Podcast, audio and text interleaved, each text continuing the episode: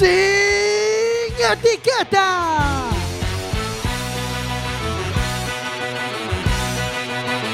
Quack FM, tu radio comunitaria. 10 de la noche, estás en Coruña, estás en Quack FM, estás en la radio comunitaria y vas a escuchar sin etiquetas. Все же дело, дорогая, все же дело, дорогая Для тебя я делал все, что ты хотела от меня А по утрам и по ночам это в любое, бое, бое время дня Hoy, Asociación Galega de Reporteros Solidarios y Guinea Ecuatorial. No se muevan, empezamos en unos segundos.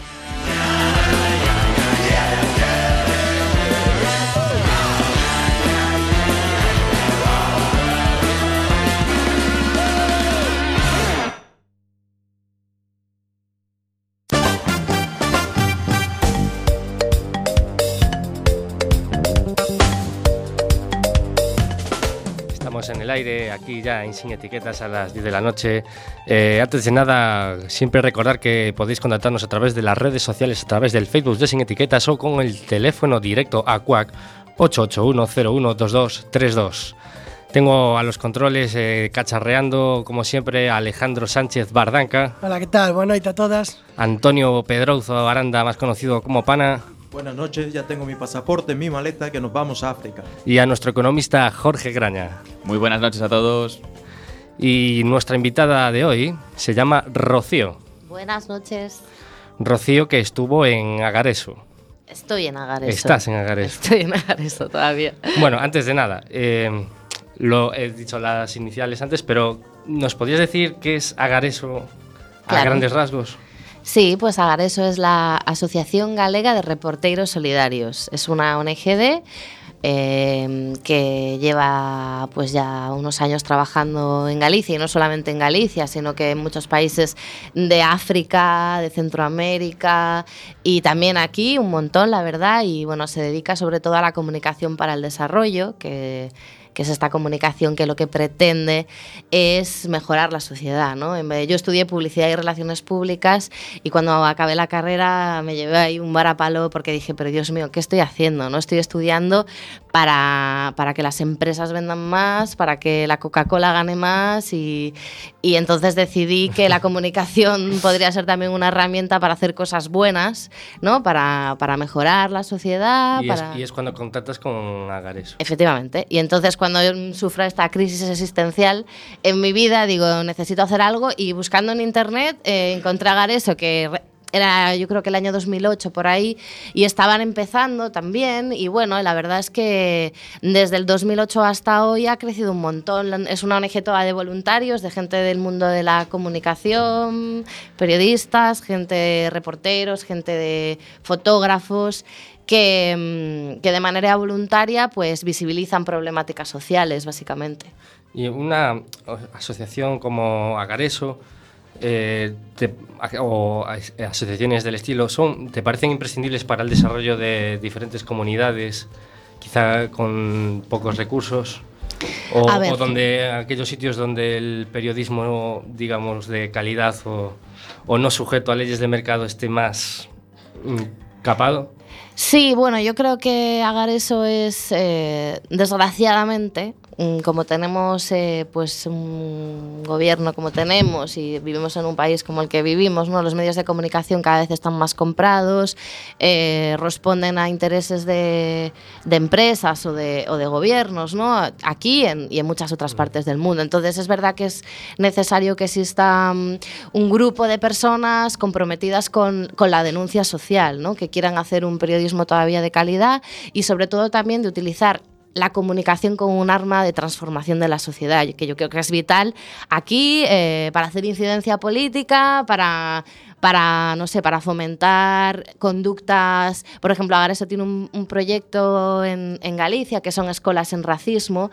Entonces, bueno, pues a través de la comunicación eh, se va a diferentes escuelas para tratar este tema con los chavales, ¿no? Es, un, es algo muy bonito. También hemos estado tiene, tiene mucha aceptación, es la iniciativa de Escolas en Racismo.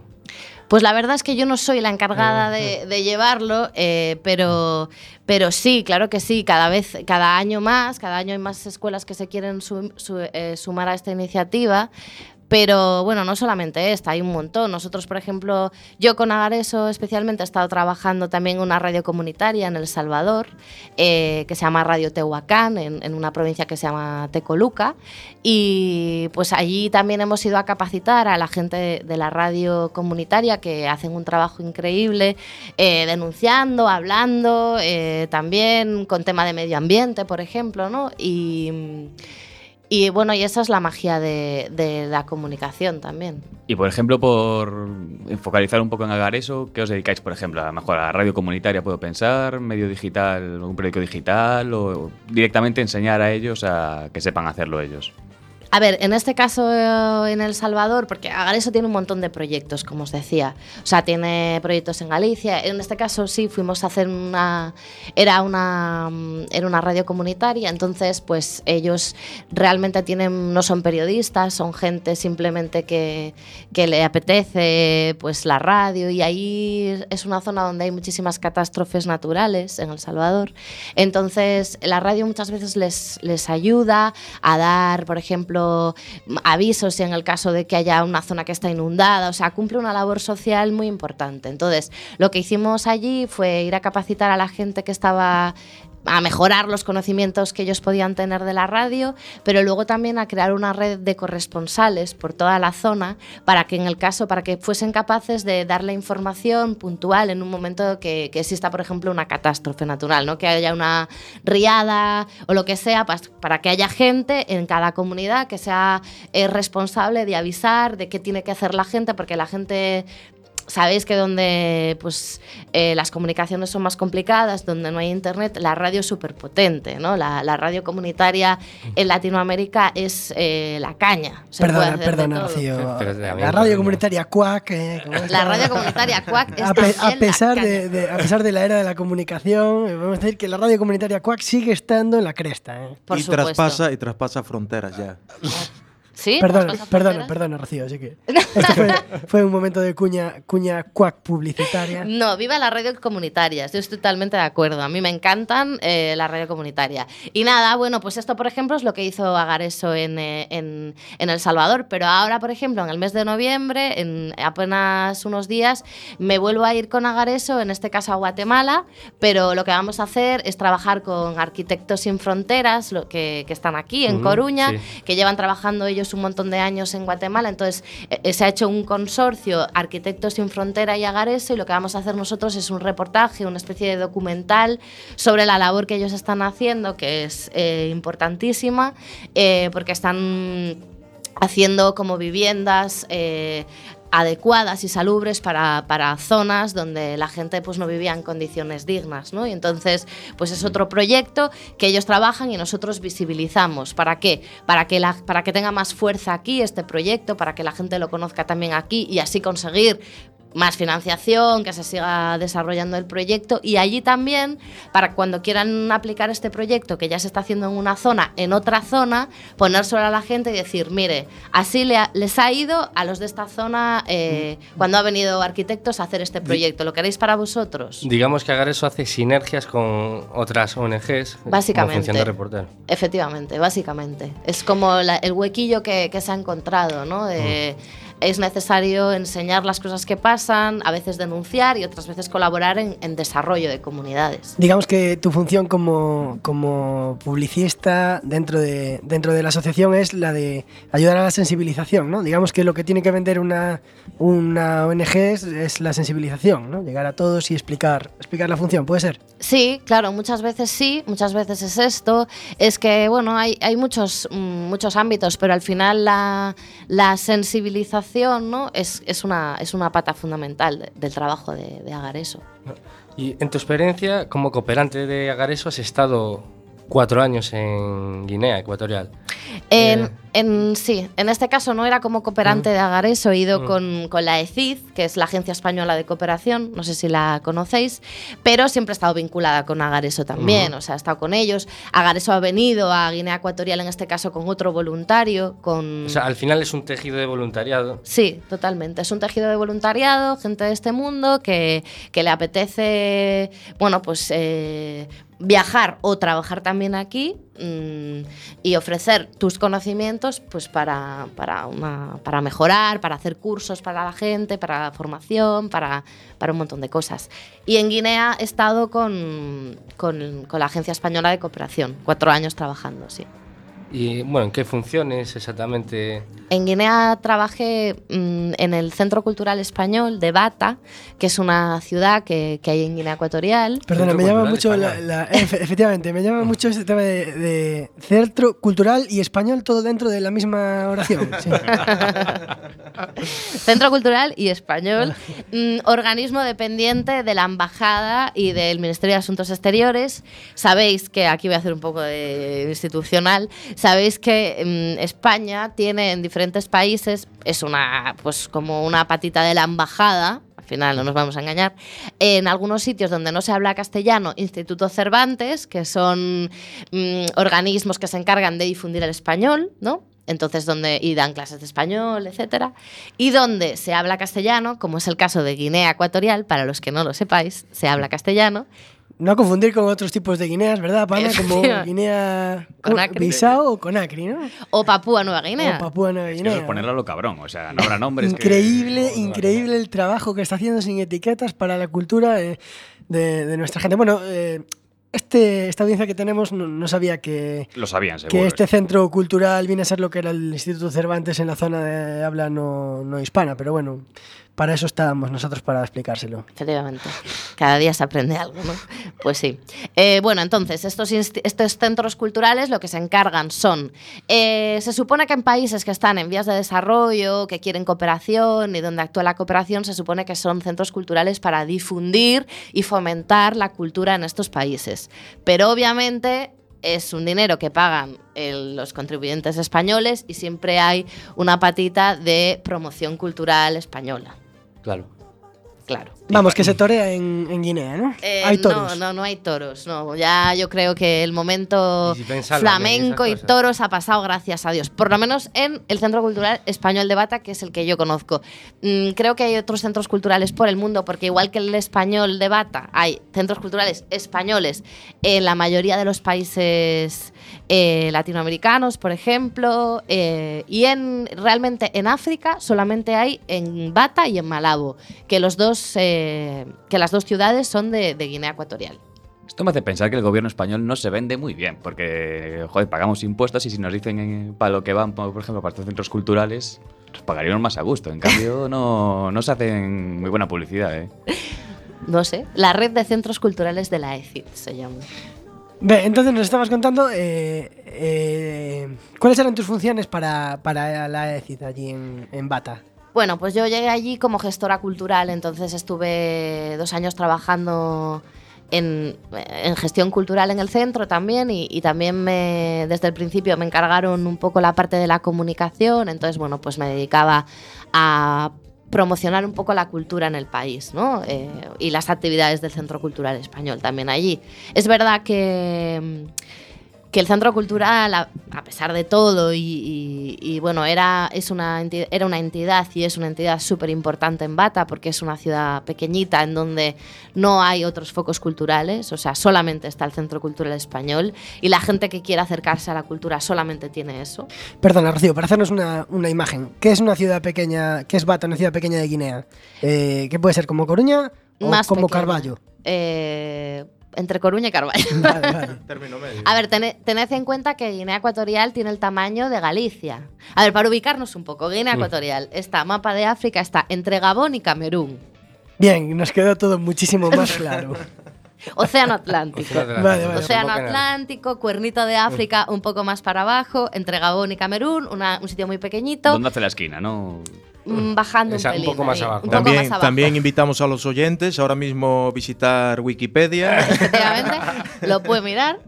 Eh, entonces, bueno, pues tiene el tamaño de Galicia, Guinea Ecuatorial, y tiene una parte continental, donde la ciudad más grande es Bata, que pertenece al continente africano, y una parte insular, que son dos islas pequeñitas, que se llaman Malabo y Anobón, y Malabo es la capital del país. Malabo igual sí que os suena, ¿no? Mm. Sí, Y si claro. no suena- Del servicio de documentación de hoy, imagínate. Bueno, a ver, si no suena, os va a sonar porque van a publicar, o sea, van a, en diciembre se estrena Palmeras en la Nieve, que es la gran superproducción del cine español, y va, en- va sobre Guinea Ecuatorial. O sea, estamos aquí eh, hablando de una. Estamos en la vanguardia de la información. Pero sí, no- no será la segunda parte de Gorilas en la Niebla, porque... Eh, no, mm, no sé, de verdad. no, es un poco comedia, o sea, digo, novela romántica así, mm, rollo postcolonial y este rollo, así que está muy en boga ahora. O sea, que dentro de poco, yo os lo digo porque hace, cuando yo me fui a Guinea Ecuatorial, hace cuatro años, ni Dios sabía Guinea Ecuatorial y ahora, pues cuando me iba a vacunar, Oye, pues, oye, pero ¿y Malabo es tan bonito como, como dicen en el libro? Porque, porque me estoy leyendo un libro que se llama Palmeras en la nieve y habla de... O sea, que está siendo un bestseller en realidad, de Luz Gabás se llama el libro. No está mal.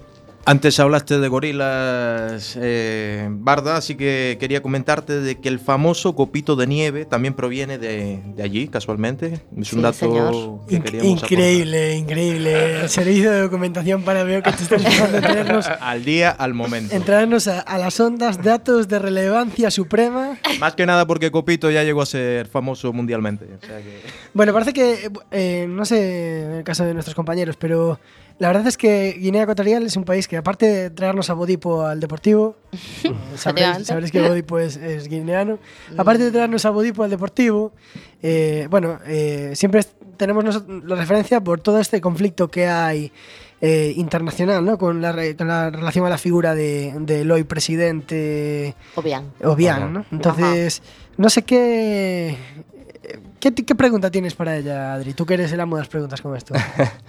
A ver, eh, por ejemplo, eh, Guinea tiene uno de los peores registros anuales sobre derechos humanos y libertad de prensa, ¿no? Que ahí es donde un poco donde juegas tú.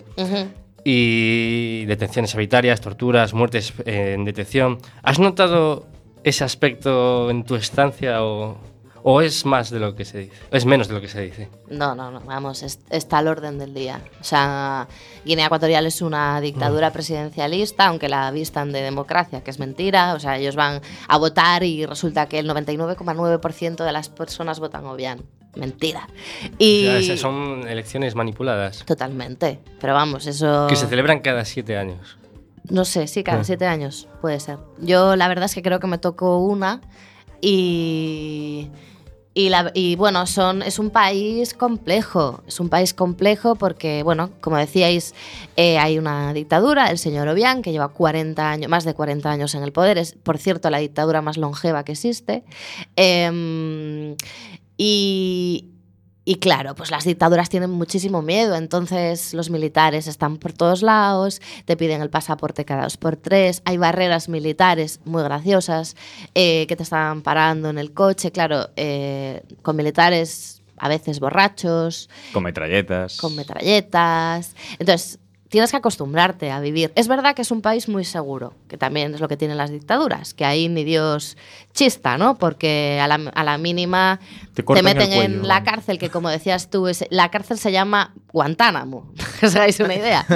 Le llaman así a la cárcel y, y luego tienen otra de máxima seguridad que se llama Black Beach, que dicen que es una de las peores cárceles de, de África, pero que yo no sé dónde está. Y he vivido en Guinea cuatro años. O sea, dicen, hay rumores de que está debajo del palacio de- del presidente y no sé qué, hay muchísimos rumores en torno a eso, pero bueno, no Esto se es sabe. como lo del hombre del saco. O sea, que nadie lo ha visto, pero Hay gente que ha estado, sí. Antes de entrar en los aspectos más conflictivos de Guinea Si es que habéis venido como muy a saco. ¿no? Sí, sí, sí. Venga, ¿Qué tal si nos relajamos Nos con un gusta, poco de nos- música? nos gusta el morbo, sí. y es curioso, ¿no? Porque eh, va- vamos a seguir comentando sobre esto, pero parece ser que la, en la relación Guinea-España, bueno, eh, está muy presente el tema militar. eh, por ejemplo, Obiang hizo la academia, la instrucción militar y carrera militar en España. eh, y, y dentro de esta relación Guinea- Guinea-España hay mi- muchos militares que están aquí, como, como el caso de Villanueva. Este es el caso de- del padre de, de uno de los raperos más famosos de españoles, que es el Chollín. Y bueno, vamos a, vamos a poner un tema de él para, para ambientarlo. Y luego hablemos un poco sobre una polémica que hubo con el Chollín con respecto a esto.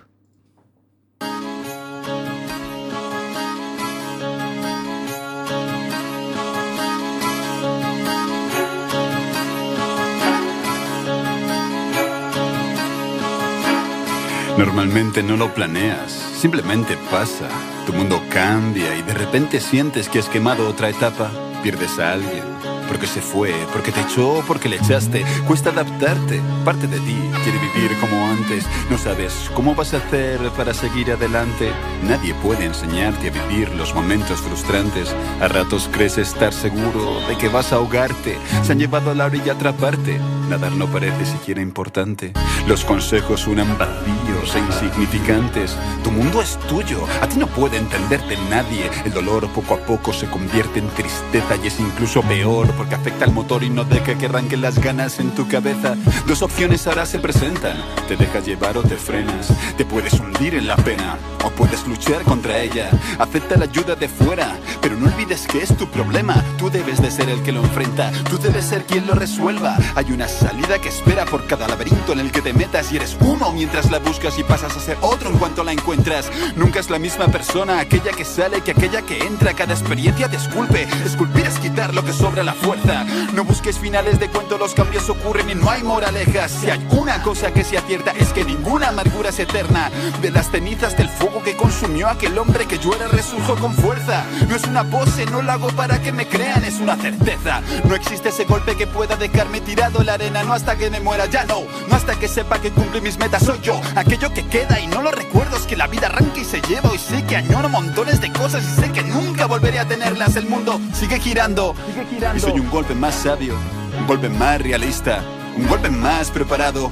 El miedo es de sensatos, pero rendirse a él es de mediocres. Podré tener muchos fallos, pero no seré de los que se esconden. Vivir es la asignatura que estudias año tras año y no hay vacaciones, solo lecciones, mi hermano. Se aprende de los errores. Tampoco es que sea complicado, es cuestión de tiempo que te equivoques, pero si he aprendido algo es que todo depende de cómo lo enfoques. Confieso que he dudado, me hundí desde ahí abajo. Daba la sensación de que no valía la pena intentarlo, pero vuelvo. Renovado como el ave que nace del fuego lleno de nuevos proyectos, quiero intentarlo de nuevo. Hoy prometo poner todo mi esfuerzo en hacerlo siempre de acuerdo con lo que siento yo en cada momento. Contradictorio y complicado, así soy yo, con mis virtudes y pecados, pero yo no hay una norma superior que la que dice que yo debo demostrar valor y ánimo frente a los planes que no salen ni de decepción. Ser un ejemplo de completa determinación, ser el coche de la tormenta, aunque llueva. Mi cabeza siempre atenta y siempre fuera. Nadie podrá ser capaz de hacer que no crea que tengo fuerza para hacer y pasar lo que sea. Aquí despido a los demonios del tipo que era y me quito la mochila que tenía llena de piedras. Un nuevo yo despierta, un nuevo yo mejor de lo que era. He dejado que las cosas sucedieran, pero vuelvo a ser yo, el tipo que retoma el control de sus riendas, un nuevo enfoque, una nueva era, nueva promesa de enfrentar lo que quiera que venga. Le digo adiós a la tristeza, gracias por la compañía, pero debemos dejarlo, princesa.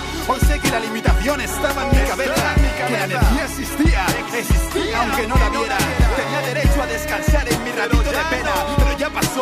Cuando se muda lo de fuera, esto es lo que queda, energía.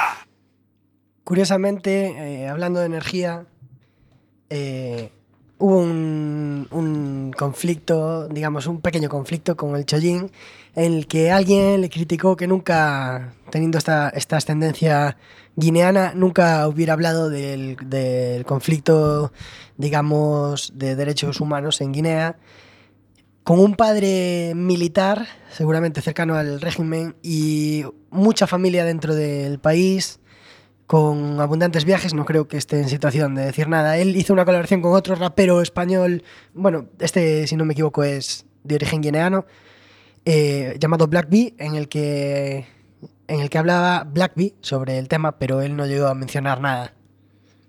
Entonces, vamos ahora, si te parece, Adri, con el deforme. Vamos con el deforme.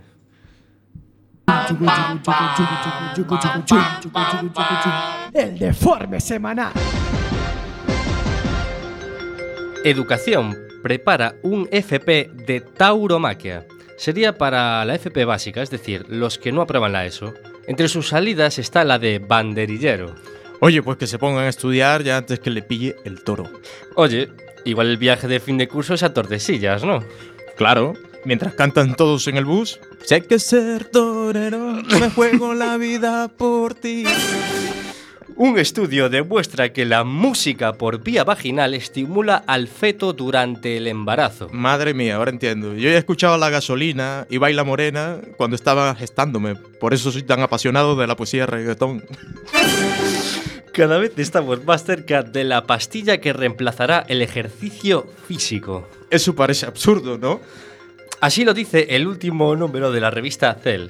Las universidades de Sydney y Copenhague han hecho el plano científico de las mil reacciones moleculares que produce nuestra musculatura cuando hacemos ejercicio. A partir de ahí, sería conseguir una hipotética pastilla que consiga tales reacciones. Bueno, podría ser el fin del postureo en los gimnasios, para pasar a ser un nuevo postureo, el sofating.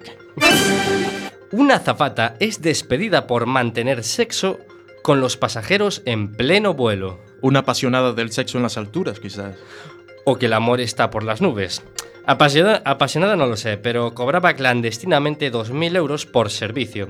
Tenía un negocio montado de altos vuelos. La cosa es... A ver, a mí la movida es que no es muy pequeño el baño de un avión para estas prácticas. Supongo que la azafata cobraría suplemento por exceso de paquete. Ah, por eso Ryanair se pone tan pesado con el equipaje de mano. Exacto, el blow cost. Una pelea de almohadas deja 30 heridos en la Academia Militar de Estados Unidos, West Point. Una pierna rota, decenas de traumatismos craneales y varios hombros dislocados. Pelea de almohadas. Pero ¿qué clase de almohadas usan? Al parecer siempre, siempre se usaba casco para jugar, pero algunos de estos listillos usaron el casco para rellenar las propias almohadas, haciéndolas un poquito más duras, obviamente. ¿Cabe algún tonto más en ese ejército? Un soldado ruso confunde el rodaje de una película con una toma de rehenes. Hay gente que no se toma ni un descanso. Se estaba grabando una escena donde un hombre retenía a una mujer amenazándola con pistola. Rápidamente el soldado aparece en el escenario e inmoviliza al agresor contra el suelo. Puedes ver el vídeo en YouTube. Para los directores de la película, perfecto. Nunca podrán grabar una escena más creíble. Deberían estar nominados al Oscar al mejor actor. Dos niños rusos de 5 años cavan un túnel en la guardería con dos palas de juguete y se fugan. No serían hijos de los rusos anteriores. ¿eh? Tanto profe, tantas horas encerrados, normal. Chan chan, la pequeña evasión. Luego fueron a un concesionario con el propósito de comprar un Jaguar y darse a la fuga. Que faltaba, claro. Una mujer los vio, los metió en su coche y los llevó para la comisaría. ¡Qué genios! Estos niños prometen. La policía sueca confunde una reunión anual de hipsters barbu- barbudos con una concentración yihadista. Lo- los agentes de policía se rieron cuando vieron que no había terroristas, sino solo frikis con barbas haciéndose fotos. Bueno.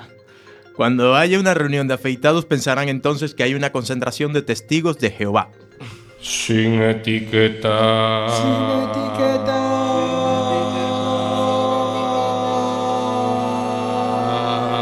¡Sin etiquétate!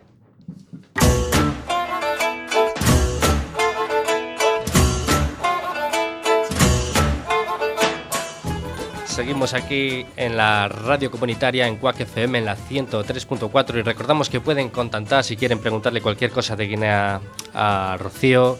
Pueden contactar a través de las redes sociales o a través del teléfono directo a Quack. Que bueno, siempre lo digo yo, si lo puedes decir tú, Jorge, así cambiamos un poco la voz. A ver si a la gente le queda claro el número y puede llamar.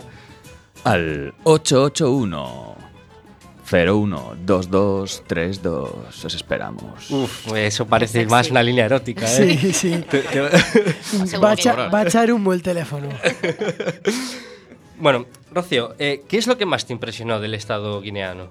Así, cuando tú, cuando aterrizaste, dijiste, dij- seguramente dijiste varias veces, hostia, Ah, sí, muchas. lo, lo- lo seguí diciendo hasta el final, la verdad. Es que es un país, es un país muy intenso, ¿eh? O sea, bueno, no sé si es toda África, sí, porque África es enorme y hay muchísima tendencia a generalizar, ¿no? Porque África tal, no sé qué. exacto, ese, ese, ese estereotipo de, de país pobre, niños descalzos, eh, se rompe totalmente en Guinea, ¿no?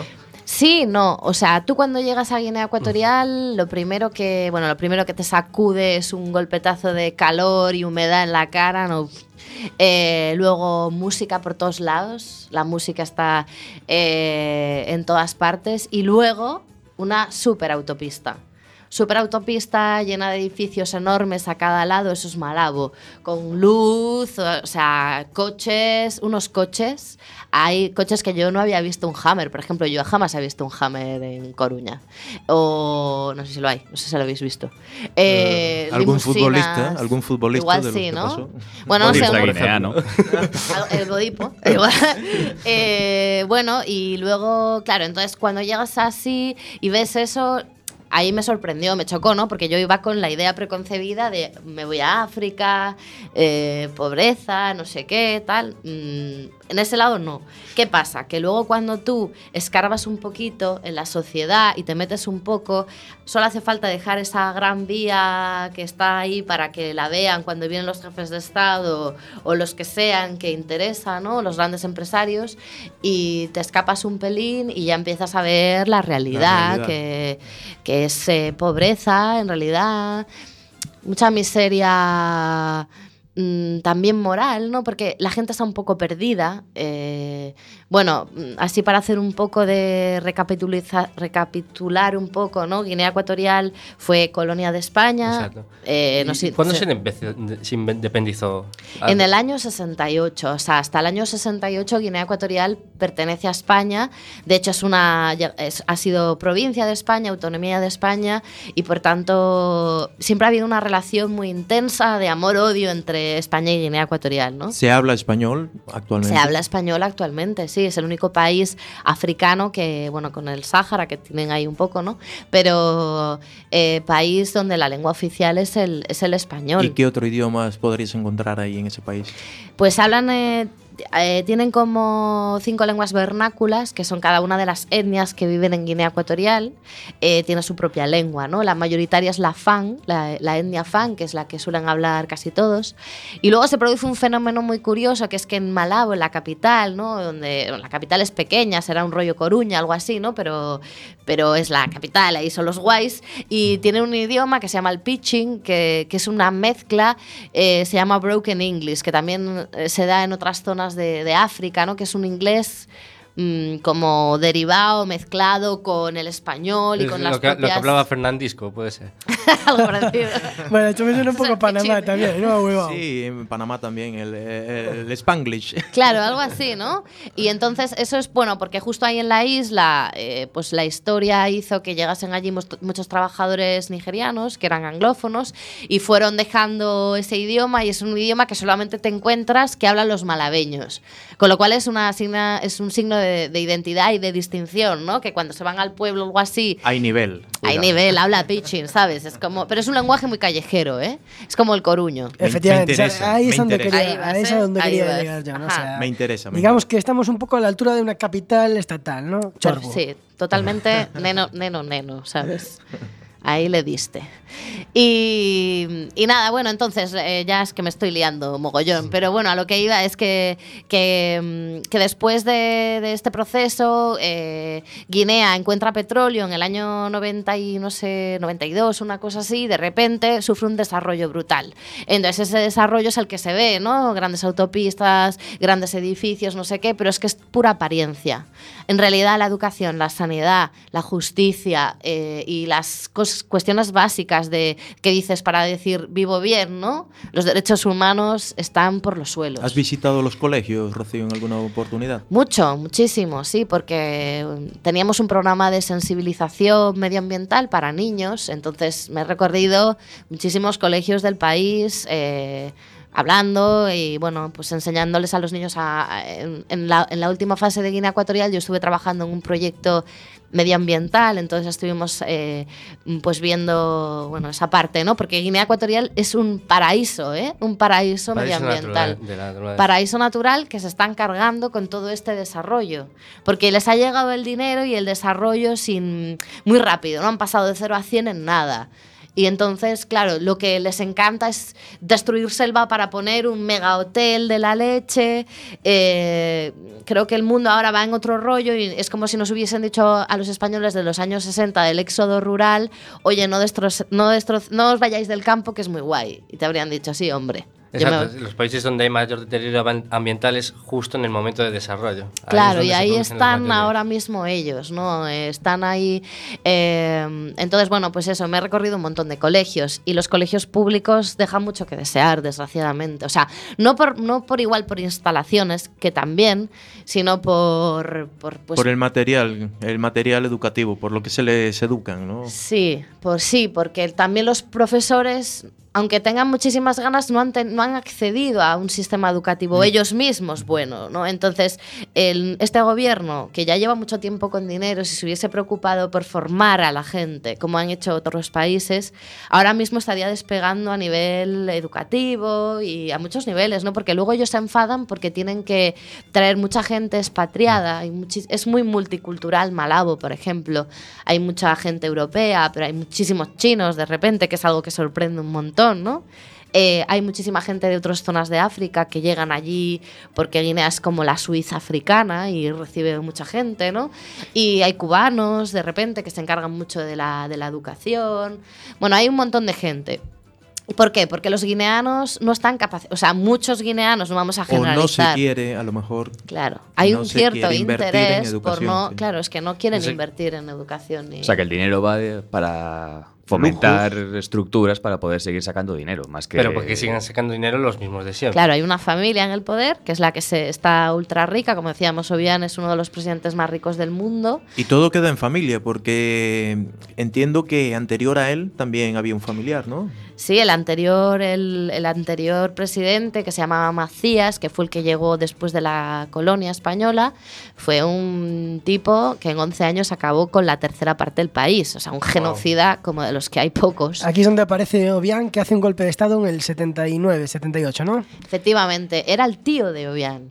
El Él dirige, él dirige después un, un, un gobierno militarista y luego accede a una- al poder por medio de unas votaciones Sí, pero de- bueno. democráticas. Sí, bueno, bueno, eso democrático me extraña. Bueno, a ver. tengo, eh, una, tengo una duda, eh, Rocío, a lo mejor nos puedes ayudar. Venga. Este mundo neocolonialista de hoy en día, eh, globalizado, eh, unos recursos como puede ser el petróleo de un país eh, subdesarrollado, por llamarlo de alguna manera, eh, ¿está presente el influjo, el influjo del mundo poderoso? Es decir, ¿es- ¿solo está España allí presente? ¿Quién mete tajada en esto? ¿Solo la familia de Obiang? No creo, ¿no?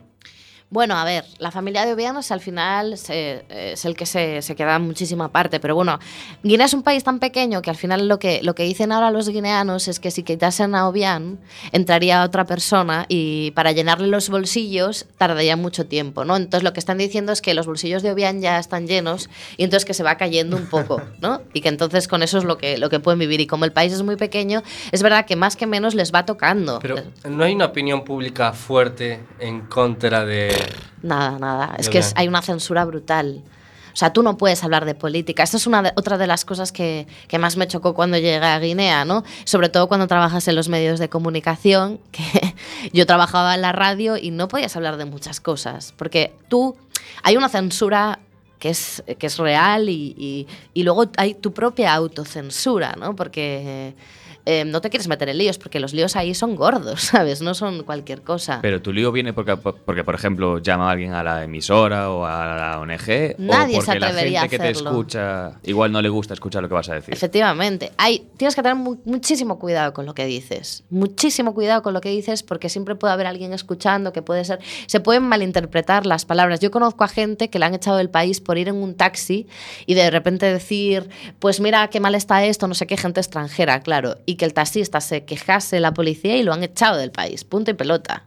A los guineanos, a muchísimos locutores, a muchísimos periodistas, a la cárcel. O sea, yo daba cursos a los periodistas y yo, claro, era complicado hablarles de objetividad cuando ellos tienen un control completo de la información por parte del gobierno, ¿no? Entonces es muy difícil saber ahí cómo, cuando ya vas conociendo un poco el país, te das cuenta de qué cosas se pueden decir, qué cosas no, ¿no? Pero hablar de política y criticar a Obiang, hablar de Obiang así como, como se puede decir aquí, criticar a Rajoy o al rey, que cada vez menos, por cierto, la ley Mordaza, eh, cada vez menos, pero bueno, se puede, ¿no? Y a mí me da gusto eh, poder hablar aquí en la radio, eh, me da gusto, pero ojo, tengo cierta cosa, porque yo quiero volver a Guinea Ecuatorial, ¿sabes? Y, y nunca sabes dónde puede acabar tu- tus palabras, pero es lo que hay, o sea, es- son así. Entonces, bueno. Bueno, eh, quiero advertirte que la censura también llega, Cuac. Ni se te ocurra hablar mal de nuestra junta directiva o de cualquiera de los socios porque tendrías un problema para salir de la facultad. Estoy, estoy acostumbrada a lidiar con esto, no os preocupéis.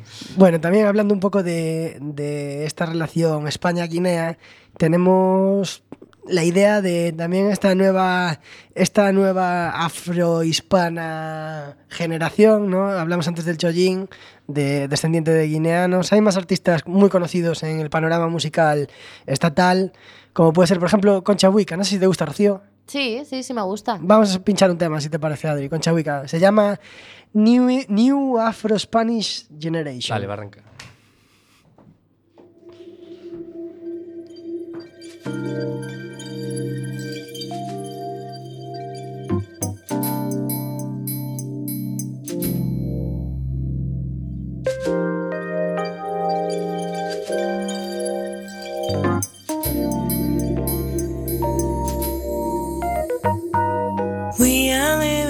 Living of progress. We are the new of Spanish collective. From the Spanish collective. We are living tons of progress. We are the new of Spanish collective. We're from the Spanish collective. We are living tons of progress. We are the new of Spanish collective. From the Spanish collective. We are the new of Spanish collective. Me da la gana de sentirme acompañada para el resto de mi vida. A mí me da la gana de que me un poquito el corazón, pero solo el corazón. La soledad viene sin patria, donde te pilla te mata mi hermano. Dame la mano.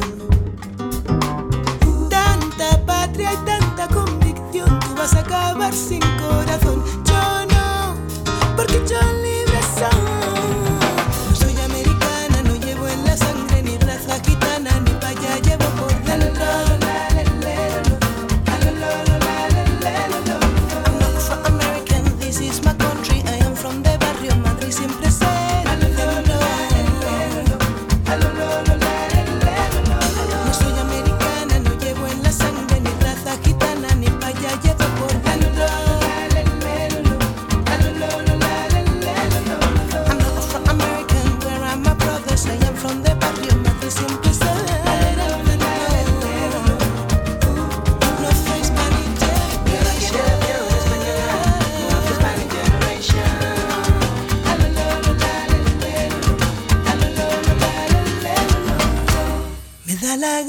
De sentir la madre patria en el centro de la tierra.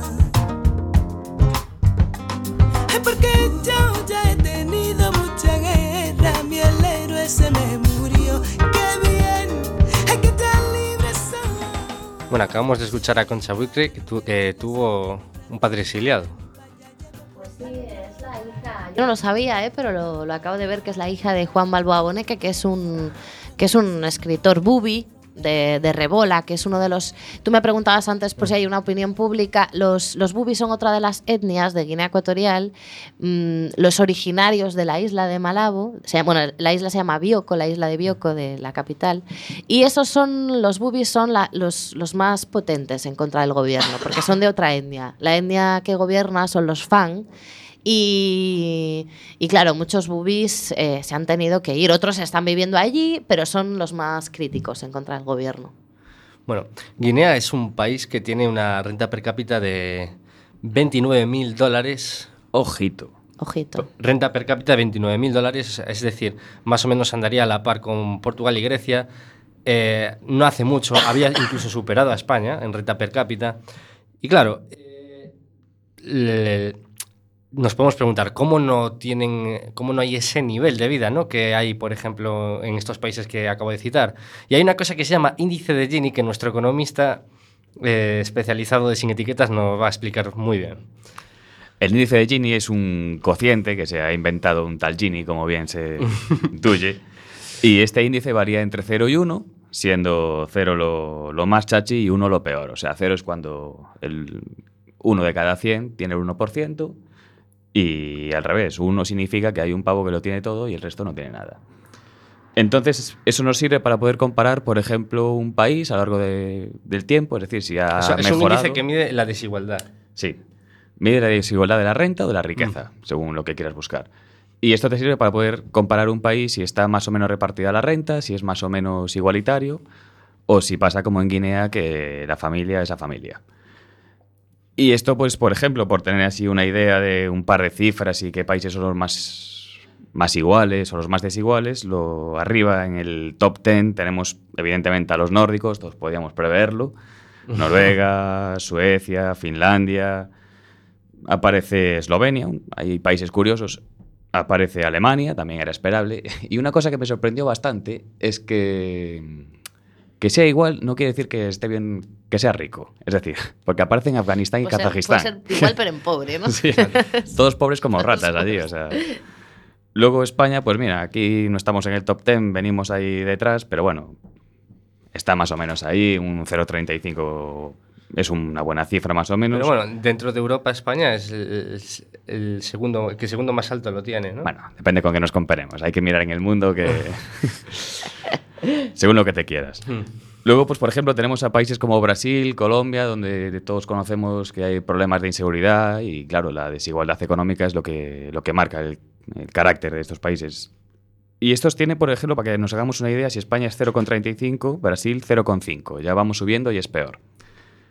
Ya un poquito más arriba tenemos Haití con 0,6, que ya Haití, aquello es una verbena, y, y es de lo peorcito.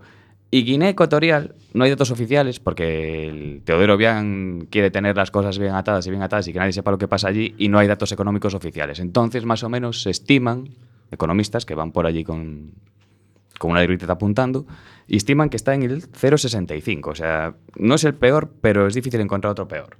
O sea que, comparado con el resto del mundo, es un escándalo. Es un escándalo. Por ahí, bien, por ahí entonces está la explicación. Sí, sí, To- desde luego. O sea, es la corrupción es una es la corrupción es lo normal, es lo habitual. Yo también veía una, una de estas estadísticas que decían que era unos de los países más corruptos del mundo, ¿no? Pero mm, es verdad y, y- y lo que pasa es que me da mucha pena o mucha rabia muchas veces hablar tan mal de Guinea Ecuatorial, ¿no? Cuando es un país que me ha acogido súper bien y, y está lleno de gente genial, con unas ganas de hacer cosas muy- Per- muy- perdona, muy- esto, esto es algo que me, que me gusta a mí siempre cuando hablamos de, de estos proyectos. Siempre nos gusta hablar de lo malo, ¿no? Parece que, como vivimos en, en nuestro país, siempre hablamos de lo malo de los demás y esto nos alivia, ¿no? Claro. Es decir, yo vivo en Galicia, eh, me considero gallego y digo, joder, los españoles, menuda mierda que hay en España. Y, y sin embargo, todos los dictadores son, son gallegos, ¿no? Ya. Y quiero decir, entonces vamos a, vamos a, a ver, tú te volviste con ganas de qué? ¿Qué te traías? ¿Para qué te traerías para aquí, de Guinea? Para Guinea. De Guinea, de Guinea para aquí. Ah, de- para aquí de Guinea, buah, el optimismo. El optimismo de la gente. O sea, las ganas que tienen, lo que digo, tienen un entorno difícil, muy desesperanzador. Y sin embargo, yo creo que son los africanos en general, ¿eh? Mm, que tienen una. Es, una, es pura necesidad de tirar para adelante, de, ver cómo. mm, también llego aquí y me chocan muchas cosas, ¿no? Digo, joder, qué bien se vive aquí, tío. Es que aquí se vive de la hostia, de bien. Y no nos damos cuenta, ¿no? O sea, es verdad que hay que luchar por mejorar y tal, pero tenemos la suerte de estar en una burbujita que Tenemos es la Europa. perspectiva muy distorsionada. Sí, comparado con el mundo, sí. Nosotros tenemos esto y es normal que nos parezca que es lo que hay y que, y que siempre queremos a más. Y yo soy una gran reivindicadora de la lucha social, por supuesto, pero también sin perder la perspectiva, que somos el 1% del mundo que vive así. O sea, que, que la mayoría de la gente no... Tener acceso a una educación de calidad es un lujo. En Guinea la sanidad es que es que es de verdad, o sea, es que no hay por dónde cogerla. La gente tiene que llevar sus propias medicinas cuando necesita una transfusión, tiene que llamar puerta por puerta a los vecinos para que vayan a donar sangre, eh, bueno, como eso tantísimas cosas. O sea, es que no, la atención primaria la llevan monjas españolas, que esto es otra cosa, que yo tenía una relación muy chunga con la iglesia y desde que, que he vivido en Guinea Ecuatorial, las monjas cooperantes son otra cosa, o sea, son gente que se tira ahí toda su vida y son las mayores cooperantes que existen. Cuando hay guerra, ellas están. Claro, esa es la otra parte de la iglesia. Claro, la cuando hay labores malaria, más, ellos claro. están. Cuando hay, eh, como ahora con el, eh, con el ébola, ¿quién se quedó? Sí. Los monjas y los curas. Bueno, y había muchos cooperantes también, ¿eh? Ojo. Pero bueno, en general, eh, mm, eso, la atención primaria, ellas. O sea, que... que bueno, y lo que decía, ¿no? Que la gente tiene un entorno complicado, pero, pero tira para adelante. Tira para adelante y es. eh, viven mucho el momento. Son muy de, muy de la hora, ¿no? El futuro, quién sabe. Como Entonces, llegue, sí. Viendo lo que Son hay. muy, son grandes reivindicadores de, de disfrutar el, el momento, ¿no? Eso, eso me gusta mucho. ¿Y qué relación hay entre los guineanos y el, y el reggaetón, Rocío? Pues les gusta mucho. ¿Les gusta- ¿A ti te gusta el reggaetón? A mí, alguno, no, no, no, no todos. No- Algunos. Nosotros aquí en Sin Etiquetas tenemos un especialista, eh, un especialista impresionante en reggaetón. Tenemos a nuestro, a nuestro poeta reggaetonero de cabecera. Vamos a meter la careta a ver qué opina la gente.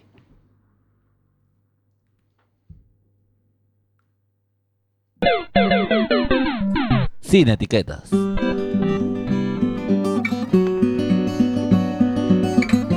Con pana el verbo florece sobre el bombo y caja.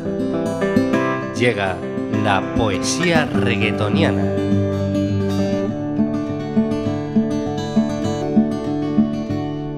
En esta ocasión voy a dedicarle para todos esos padres chulapas un pequeño fragmento. Papi, papi, papi chulo. Papi, papi, ven a mí. ¿Tú quieres? Mm. ¿Te gusta el? Mm. Te traigo el? Mm. Y Lorna a ti te canta el. Qué rico el. Sabroso el. Y a ti te va a encantar el. Suavemente yo. Mueve el cuerpo. Así tienes que hacerlo slow. Con el dembow al son del flow. Arriba, arriba, otra vez. Pana, impresionado como siempre. Eh, hace mucho, mucho tiempo que en la poesía no se aprecia una relación tan grande entre un padre y, su descendencia. No sé, quizás desde Jorge Manrique y, y las coplas de Pie Quedrado a la, a la muerte del padre. No sé qué te parece, Pana. ¿Tienes algo más para nosotros a lo mejor? Yo quiero nuevamente reiterar que yo me encargaré de limpiar el nombre del reggaetón, porque ha sido durante mucho tiempo incomprendido. Por eso te traigo otras letras, Por favor, Pana, ilústrenos. para esos encuentros ocasionales que se producen en los transportes públicos. Más de uno lo habrá vivido. Dice así, yo la conocí en un taxi, en camino al club. Yo la conocí en un taxi, en camino al club. Me lo paró, el taxi. Me lo paró, el taxi. Me lo paró, el taxi. Me lo paró. Lo paró con una mano. Lo paró que yo la vi. Cho, cho, cho, fe, para el taxi. Cho, cho, cho, fe, para el taxi. Sin etiquetas.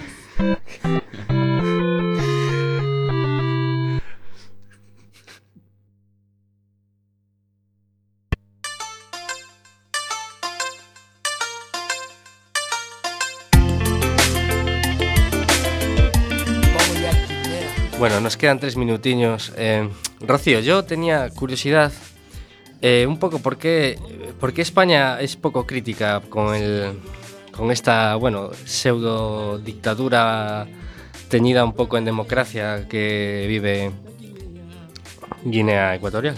Um, me imagino porque hay intereses. O sea, mm, cuando yo estaba en Guinea, de repente hemos tenido visitas secretas o así un poco tal, que si moratinos, que si bono. Han estado por ahí Zapatero, ha estado mucha gente por ahí. Entonces. Hay mm, petróleo. Hay petróleo, hay petróleo, nunca hay que olvidarlo. Entonces ahora mismo están los americanos sacando tajada porque Iberia hubo, hizo prospecciones, perdón, Iberia, Repsol hizo prospecciones pero no encontró nada y los americanos de repente encontraron allí, vamos, lotería. Y entonces, bueno, Cachis. el petróleo. Entonces, pues yo me imagino que con esto se suavizarán las cosas, ¿no? Con los dictadores. Si hay petróleo, amigos. Si no, ya podemos... Y en cambio, eh, incluso mantiene buenas relaciones con Francia. Yo creo que es que, bueno, no sé si buenas o malas, la verdad. Mm, hay, hay como un amor-odio con España, pero hay un amor, o sea, entonces al final lo que hace es también acercarse un poco a Francia, que si un poco a Portugal, que si no sé qué, pero vamos, ahí está súper presente España. Ellos nos conocen súper bien. Y por ejemplo, lo que los españoles pensáramos de Guinea, pues más o menos nos hacemos una idea, pero ¿qué piensan los guineanos de, de España, por ejemplo? España es como, no sé, es como dicen los mayores cuando vas allí, la gente anciana se le, se le llama a los mayores, te dicen, tú eres mi madre, porque tú eres española, sois nuestras madres. La madre patria. La madre patria. Y ahora los jóvenes ya no son tan así, pero, pero hay muchísimo cariño. Comen paella, ¿sabes? O sea, llegas a África y de repente una mamá africana te prepara una paella. Eso es como hay un vínculo. Está lleno de bares, Guinea Ecuatorial. O sea, eso es de España también. El fútbol. El fútbol se sienten con la selección española, van a muerte. El Barça y el Madrid lo más. O sea, tienen muchísimo vínculo con España, muchísimo. Y nosotros con ellos cero. Tenemos una amnesia muy chunga que ellos nos preguntan qué, qué opinan los, Guinea, los españoles de Guinea y yo no sé qué decir porque hay un gran desconocimiento que tiene que terminar. Es necesario que conozcamos Desearían, mejor. desearían también nuestros políticos. Bueno, tenemos que ir cerrando. Sí, y me gustaría, para cerrar, voy a repetir con Chollín ahora en, en- en voz de Aute, porque nos hablaba de- Del optimismo. del optimismo, de, del optimismo de, de los guineanos. Y vamos a acabar con este ríe cuando puedas, llora cuando lo necesites de Chollín. No sé si quieres decir algo más, Adri. Nada, que gracias eh, a Pana, Jorge Bardanca y Rocío por estar aquí. Gracias a vosotros, yo estoy encantada. Y eso, a reír cuando puedan. que duran todo el día, en que uno necesita reírse, reírse, reírse, y siempre cuando se pueda, como una tonta apatía. Quizá la clave para ser realmente libre sea reír cuando puedas y llorar cuando lo necesites, ser honesto con uno mismo, centrarse en lo importante y olvidarse del ruido. Quizá la clave para